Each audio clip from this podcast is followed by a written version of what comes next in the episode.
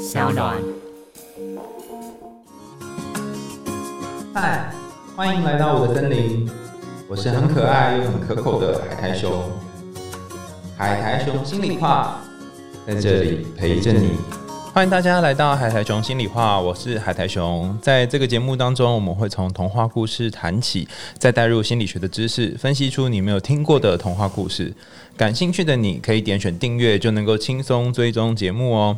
今天邀请到的来宾呢，是非常非常厉害的强者我同学哈，然后对童话钻研很深的吴东燕心理师。其实大家之前有听过他的名字，就是我们在谈另外一个故事，就是杰克与魔豆的时候，就引用了他的论文。那现在就是本尊 驾临现场，跟大家打个招呼。Hello，大家好，我是东燕。你怎么会开始研究童话？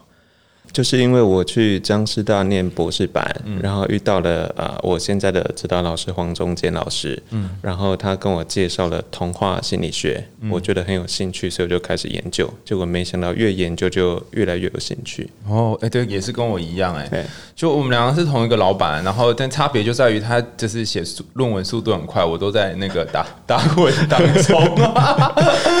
对他已经写了非常非常多篇童话的论文了，大家可以上网搜寻那个吴东燕，然后。就是童话，应该可以看到一些相关的论文。好，那我们今天要讲的故事是拇指姑娘，可以说一下为什么会挑这个吗？呃，我之后应该还会跟大家分享另外一个童话是《绿野仙踪》。嗯，那呃，我为什么会挑这两个童话故事？是因为我觉得这两个童话故事讲的是我们人常常会遇到的两个很截然不同的议题。哦可是这两个议题，他们又彼此息息相关。好，那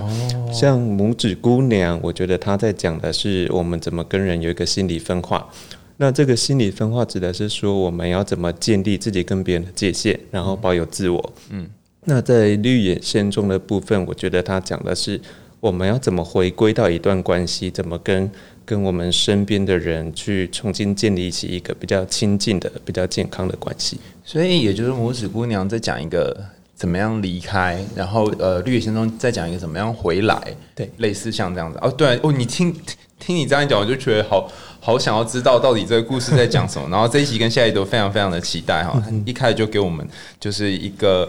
引子，然后让大家就是很期待，等一下会听到什么。那一样老招数，我们会先念这个故事。那在听这个故事的时候，我想要邀请大家轻轻闭上眼睛，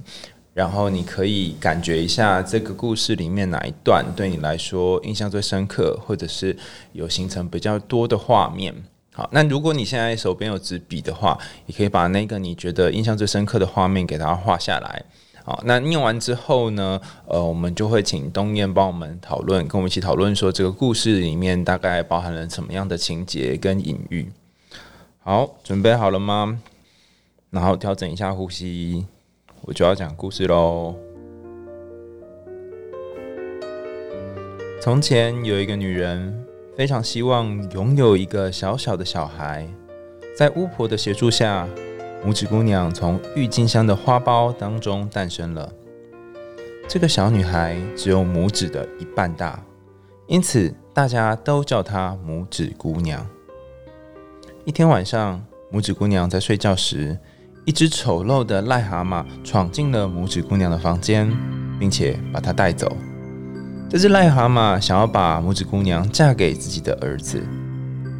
因为担心拇指姑娘逃走，所以癞蛤蟆将拇指姑娘放在一片她没有办法逃走的荷叶上。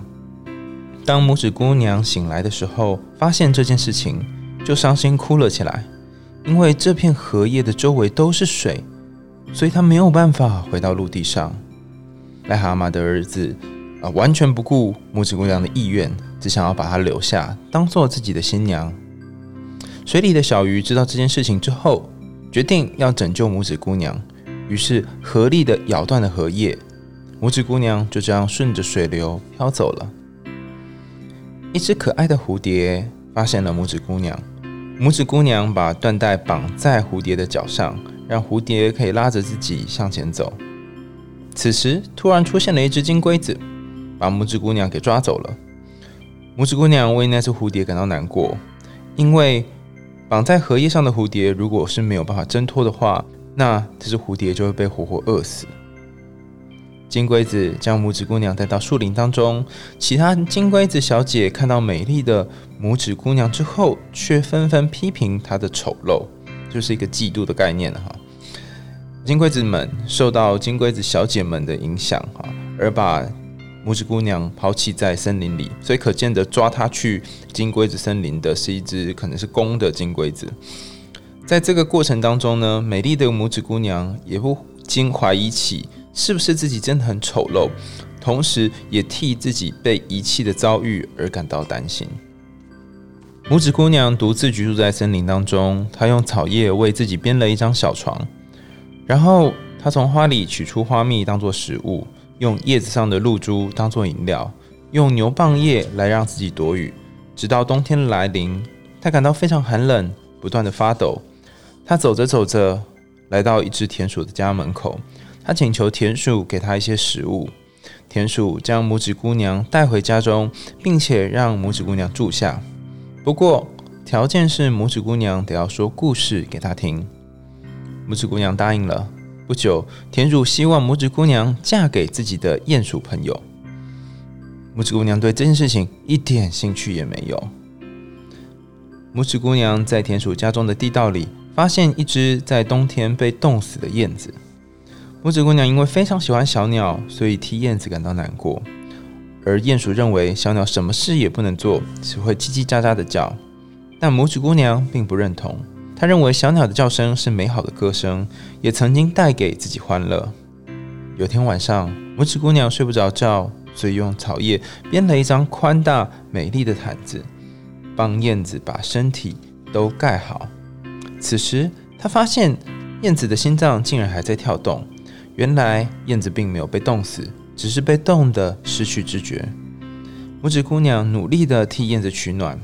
第二天，燕子在拇指姑娘的照料下恢复了力气，可以再度飞翔。等到了春天，燕子邀请拇指姑娘一起离开，但拇指姑娘担心自己的离开会造成田鼠的痛苦，因而拒绝了燕子。住在田鼠家中的拇指姑娘继续受到田鼠的压迫，要她嫁给田鼠。拇指姑娘虽然百般不愿，但是田鼠威胁拇指姑娘，如果她不从的话，就要用牙齿咬死她。拇指姑娘只好开始摇起纺车，为自己纺纱织布，做出自己的嫁衣。直到婚礼即将举行时，拇指姑娘为自己的遭遇感到难过，也开始想念起燕子。就在这个时候。拇指姑娘突然听到燕子的叫声，她抬头一看，果然是燕子回来了。燕子再度邀约拇指姑娘一起前往温暖的国度，拇指姑娘答应了。随着燕子离去，到了目的地，燕子将拇指姑娘放在一朵花上。拇指姑娘发现这朵花上面坐着一个小小的男子，他头上戴着华丽的黄金王冠，背上有着发亮的翅膀。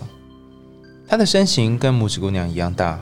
原来，在这个国度当中，每一朵花里面都住着一个小小的男孩和女子，而刚刚那一位就是他们的国王。国王看到拇指姑娘之后，觉得她非常美丽，就取下自己的金皇冠戴在拇指姑娘的头上。拇指姑娘答应了国王的求婚，其他人也送给了拇指姑娘一对翅膀，让她可以在花朵间自在的飞翔。好了，故事讲完了。我听过另外一个版本的，其实是呃王子，就是我们这版本是国王嘛，但听过一个版本是王子。那王子跟国王有什么差别呢？我我印象中听过一个分析是，王子是还没有结婚的，然后国王是已经结婚的。所以这个版本来讲，我觉得或许就是王子好像比较有合理啦，就是。呃，因为他还没结婚嘛，然后还没有成为王这样子。那不过 whatever，反正最后两个人就是过幸福快乐日子，跟所有童话故事都一样。对，好，这个故事你想要谈什么？我觉得这个拇指姑娘根本是个笨蛋吧，很像八点档女主角。对对对对，没错，就是这样。对啊，童话版的金氏媳妇。不过在读这个童话的时候，我我我读了两三次，但后来发现一件很重要的事情。嗯。我觉得拇指姑娘她虽然是啊这个故事的女主角，可是她在故事的前三分之二，她竟然都没有自己的台词诶。譬如说，他的妈妈一开始就跟巫婆巫婆许愿说，她想要一个丁点大的小孩。嗯，然后那个癞蛤蟆说要娶她为妻，他们都有自己的对话框。可是拇指姑娘啊，她竟然都没有自己的对话框。等一下，我我突然发现一件重要的 bug。嗯，他妈去哪了？他妈去哪？对，其实他妈是一开始出现第一幕而已，是就不见了。是啊，从这个角度来讲，如果妈妈不见了这件事情，或许要感谢癞蛤蟆，因为癞蛤蟆虽然他在这个故事里面被设定成是一个反派的角色，可是他啊，癞蛤蟆却帮助了拇指姑娘离开了他的妈妈。那那为什么要离开他的妈妈？我觉得我觉得非常有趣哈。嗯在故事的一开头，妈妈说了一句非常关键的话，就是她当她跟巫婆许愿说她想要一个丁点大的小孩，一个丁点大的小孩，非常非常小的小孩。对对对，我觉得非常有趣，因为这个妈妈要的竟然不是一个健康的小孩，她要的不是一个很很帅气或者是很漂亮的小孩哦，她要的也不是一个可以。当市长选总统的小孩，他竟然要的是一个丁点大的小孩，我觉得这这个真的非常有趣啦。那不过后来仔细想想，我觉得这件事情好像其实也没有那么奇怪。为什么？因为呃，譬如说呃，每一个家长当他们生下自己的小孩之后，我觉得他们都会希望自己的小孩可以健康、快乐、平安的长大。嗯。可是当小孩长大的时候，我觉得对很多爸爸妈妈来说也是一个灾难的开始。因为当小孩长大了之后，小孩就会开始有很多自己的自主性，对，有他们的想法，所以就会开始跟爸爸妈妈顶嘴啊，不顺从啊。所以这个时候，很多的爸爸妈妈就开始觉得说：“哎，我的小孩怎么开始不乖了，开始叛逆了，开始不听话了。”这个时候呢，亲子关系就会开始出现很大的冲突。嗯，这个时候有很多父母亲就会，譬如说像我，我我以前以前跟我爸爸妈妈顶嘴的时候，我妈就会撂下一句话，就是说我恨不得把你重新塞回我的肚子里面去，这样子。好多很多人都听过这句话，不然就什么射到墙上之类的，都是这一类的。对啊，所以。所以小孩长大啊，对于爸爸妈妈来说是一件很开心的事情，但是同时也会代表有一些亲亲子亲子关系的冲突会发生。所以很多爸爸妈妈心里面难免也会希望说，这个小孩子能不能够闭嘴，不要那么多的想法就好。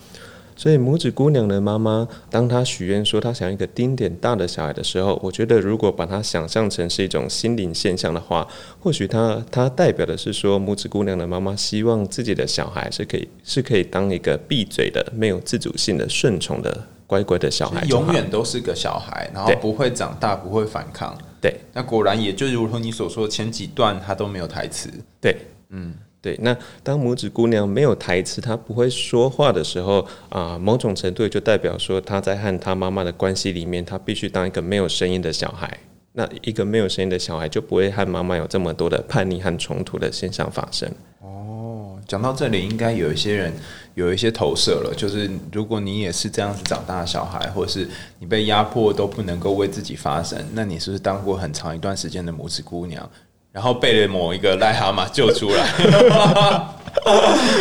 是啊，所以如如果呃把这个癞蛤蟆再想成是一种两性的关系的话，其实有一些有一些人常常常常在自己的原生家庭里面，他必须被强迫当一个没有声音的小孩。嗯，这种状况、这种成长环境其实很痛苦。那啊，有一些人啊，为了逃离这种痛苦的原生家庭，他们就会很急于的投入一些两性关系。哦，那当他们很急的呃进入两性关系来逃离自己家庭的时候，他们选择的对象有时候可能不是。是那么的正向，就会出你会选到癞蛤蟆，而且还有可能被困在癞蛤蟆的叶子上面。对，所以一开始他是一个没有办法讲、没有办法发出为自己发声的的拇指姑娘。那但是她至少离开了她妈妈，然后选到一个癞蛤蟆，但是又被癞蛤蟆给困住。是，那后来呢？这个其实也是想要给很多啊，为了逃离原生家庭而急于进入两性关系的人一个提醒啊，就是说，如果你在你的原生家庭里面已经养成了一种习惯，是你和别人相处的时候，你就是习惯当一个没有声音的人，那这个现象并不会因为你进入了两性关系之后，这个现象就消失了，这个行为还可能会继续如影随形的跟着你。所以拇指姑娘，当她遇到了癞蛤蟆或者是后面的金龟子的时候，她常常还是属属于一个被被控制的很多事情被决定的这个人，她还是一样没有办法为自己发声。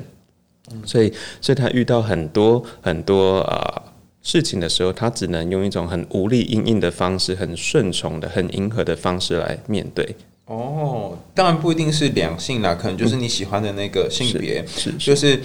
可能有一个人，不论是男生或是女生，然后帮你解救出你的家庭，可是你这个解救并没有办法让你从一个不不习惯发声的人变成习惯发声的人。如果你依然还是习惯把声音藏在自己心中的话，那么你就会一直还是在新的关系当中是一个顺从的角色。他遇见癞蛤蟆也是这样吗？然后遇见甲虫好像是也这样。对。甲虫后来也是不顾他的意愿，就把他私自的带走嘛。嗯，那后来啊，他遇到了很多金龟子小姐之后，金龟子小姐就就嫌弃拇指姑娘很丑，所以那个甲虫也就把它丢在一个很荒芜的麦田里面。所以这个时候，拇指姑娘好像就重新进入到了一个很贫瘠、很荒芜的成长环境里面去。我觉得这个部分它是一个很大的转机哈，因为。拇指姑娘从一开始到现在，她从来没有为自己发声，然后她也没有真正的去说过自己要什么，所以代表说她的欲望其实一直都没有办法被满足。可是当她被丢到这个很荒芜的麦田的时候，我觉得她或许也不得不去正视她自己的欲望，因为她在那边好冷好饿，所以她就去敲了。田鼠的家门，然后跟他要了一块啊食物。我觉得这这边是我第一次看到拇指姑娘开始去思考她自己要什么，而且勇于去为自己要到东西的一个故事情节。讲这，我突然发现一件事，哎，他不是之前蝴蝶帮他嘛，对不对？对。然后他为那个蝴蝶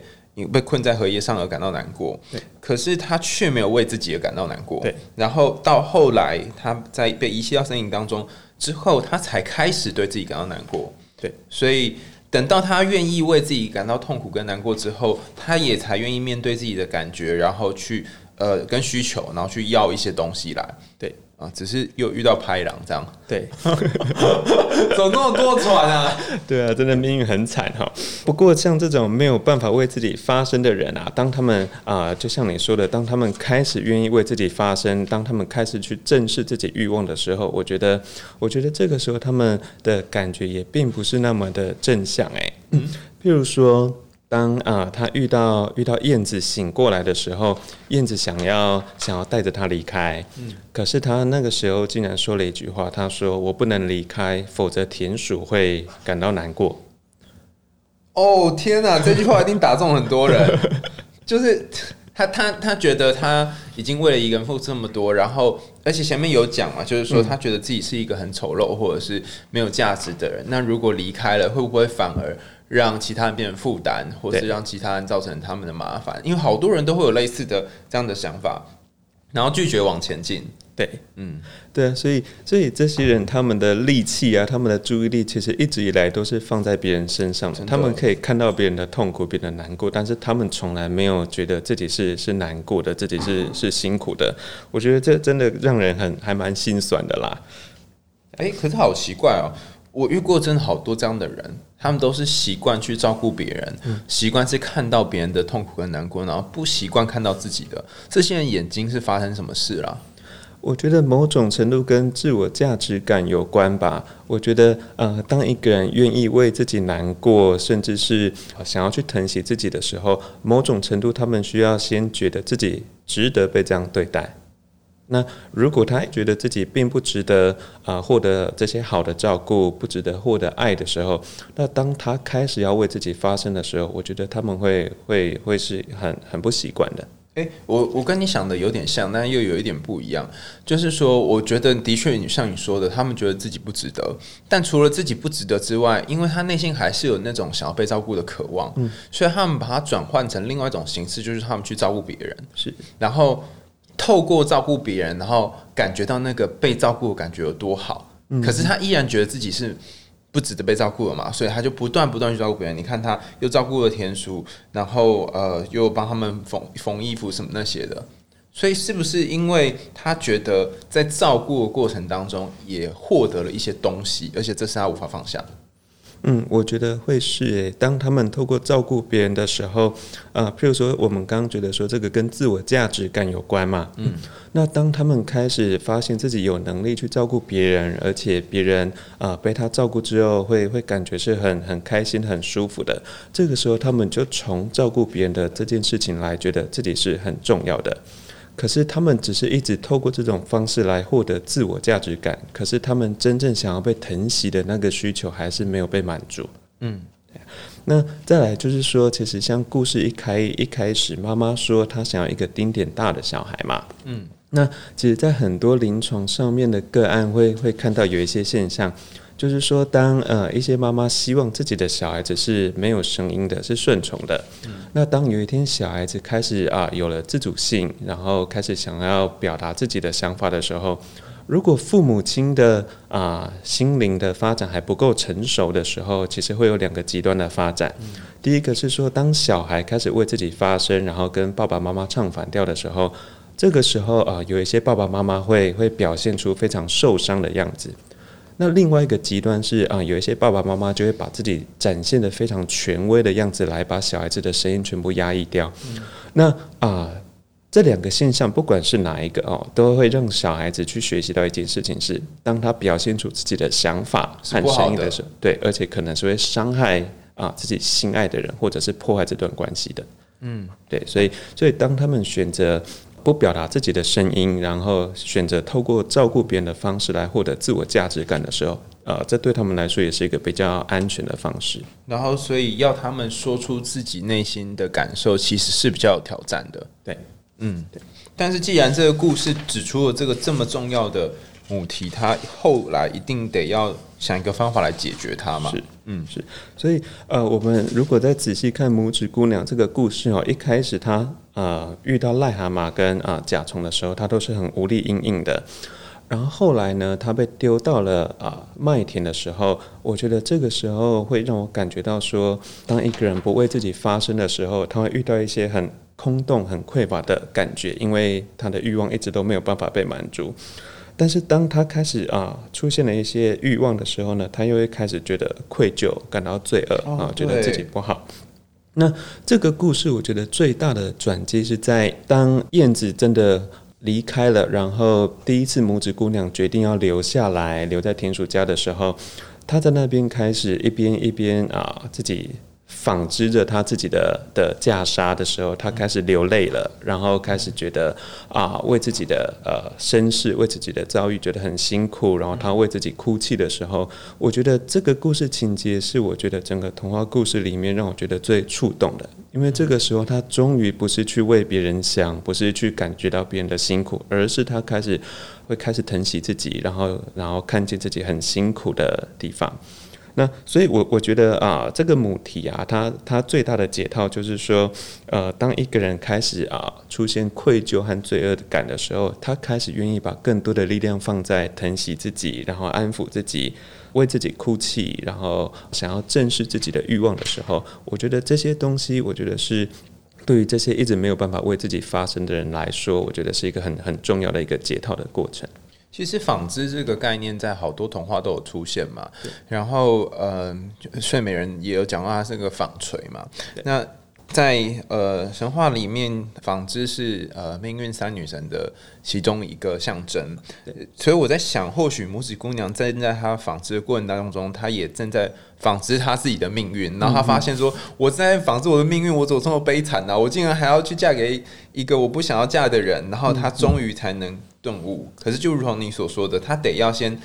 感觉到那个痛。感觉到那个我不想要，然后这个时候燕子的伸出援手才有用。对，嗯，然后要先把自己摆在别人的前面，而不是把天数放在自己前面，是他才会愿意走这样。是，所以呃，你这样子讲会让我想到说，除了我刚刚所说的那些自我疼惜的部分啊，其实我们再来看纺织的这个这个动作哈，纺织的这个动作其实它是把一堆很杂乱的线。把它好好的一针一线的纺织成一个有条理的，然后啊一一个很很很漂亮的一块布。所以如果把这个现象看成是我们人类心灵发展的话，其实我觉得它代表的是一种啊对于自己身世的看清楚，就是说，把一堆杂乱的丝线，把它纺织成一个有有秩序的，然后井然有序的一块布。那当这些人能够把自己的身世、把自己的生命，或者是把自己的亲密关系到底发生了什么事情看清楚的时候，我觉得他们也才能比较正视自己要为自己负的责任是什么，然后他们才能够做下一步的改变。所以我觉得，像东英跟我们常在做这种纺纱机的工作，我们是人肉纺纱机啊，就是说。呃，可能陪你一起去整理你好几段受伤的感情，或好几次遇到烂男人或烂女人而被受伤的这个经验，然后你渐渐理出一个，你到底在这这些重复的关系，你看这个这个母子姑娘就是一直在一个重复的被抛弃，然后被嫌弃的关系当中嘛，在这个关系中，他到底你自己到底真的要的是什么？然后最后达到那个可以开始疼惜自己，然后长出。自我的阶段，就是那个布终于开始变得比较整齐，是，所以它是需要一点时间的。是，那呃，最后那个燕子啊，就把它叼到那个花上面啊，这有什么象征吗？雕到花上面哈，如如果对照着一开始啊，拇指姑娘诞生的那个情境哈，呃，妈妈跟啊巫婆要了一要了一个种子，然后种子开花了，这个拇指姑娘是从一个花苞里面诞生的。但是故事的一开始，他有一句话强调说，这个花苞紧紧的把拇指姑娘给包覆住。嗯，那我觉得这个这个也很像说，其实他在啊，不管是在亲子关系或者是在亲密关系里面，他都会被紧紧的包覆住。但是到了故事的最后，这个花展开了。然后这个时候，拇指姑娘还得到了一了一对翅膀，她能够在很多的花花朵间飞舞的时候，我觉得这边会让我感觉到有一种更加自由的感觉。嗯，所以她有一点像是从一个被禁锢的角色，然后慢慢开始愿意有长出一点自己要去哪里可以去哪里的这个意志。是，然后我我还发现一件有趣的事，你刚刚这么一说。燕子是唯一一只帮忙他没有要求东西或是留留他下来的人。是，嗯，虽然虽然之前蝴蝶也是干一样事，但是蝴蝶挂了。对，就是燕子它，呃，但蝴蝶跟燕子都是有翅膀的。嗯哼，所以有翅膀的这个东西是唯一帮助他，然后没有让他就是要付出什么代价的。你看那个癞蛤蟆跟那个金金龟子，都好像要绑住它。是，嗯，所以这个翅膀在最后可能像是象征什么？这个翅膀啊，不过你你这样讲，我反而有有有另外一个想法哦，就是说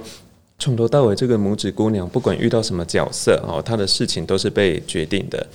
可是当燕子去问拇指姑娘，她要不要留下来，或者是或者是要不要跟着她离开的时候，我觉得这边反而她展现的是一种尊重，而且愿意把决定权给拇指姑娘。所以，对于一个从来没有为自己发声的女孩来说，当她开始有了啊练习为自己做决定的机会的时候，我觉得这是一个很很很重要的转化的关键。哦，所以在倒数第二段的时候，如果燕她燕，因为燕子不是说你给我走这样，对对，不是掳她一起走，不然她就会跟之前的那个金龟子跟蛤蟆都一样嘛。对，她是建议是问她的意愿，对，所以反而是给她一个要不要前进的。的空间，而且他不是只问一次，他后来还有第二次、第三次，再第二次再来问他，然后他才愿意走。这样，对对，而且燕子和呃拇指姑娘的妈妈最大的差别在，其实拇指姑娘的妈妈会让我有一种感觉，是她以爱为名，行控制之时，嗯，好，就是用爱来控制这个孩子。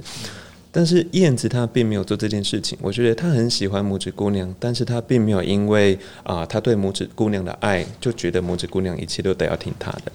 嗯，就就是有一点像是说，我我喜欢你，但是我没有想要占有你，因为其他的角色都是要占有他嘛。对，然后只有燕子是他受到一点恩惠，但是他同时也希望，呃。这个拇指姑娘能够过得快乐日子，而不是被他给占据，不然他其实也可以又去燕子家，然后被燕子关注这样之类的。对，好，因为时间的关系哈，所以我们没有办法再往下多讨论这个故事。但这个故事，我想大家在听的时候，应该已经就是投射到许多，就是自己或是自己身边的人一些人际关系，尤其是反复在感情当中如果受伤的人。或者是没有办法讲出自己声音的人。好，那又到了节目的尾声啦，哈！如果你想听更多的童话跟心理学知识的话呢，哈，那就欢迎继续追踪我们桑浪的海苔熊心理话。下一集呢，我们就会借由一个呃听众的点播哈，然后来呃看能不能用拇指姑娘这个故事来回应他。就是嗯，是不是能够为他现在的人生开始负起一点责任？好，我们下次见喽。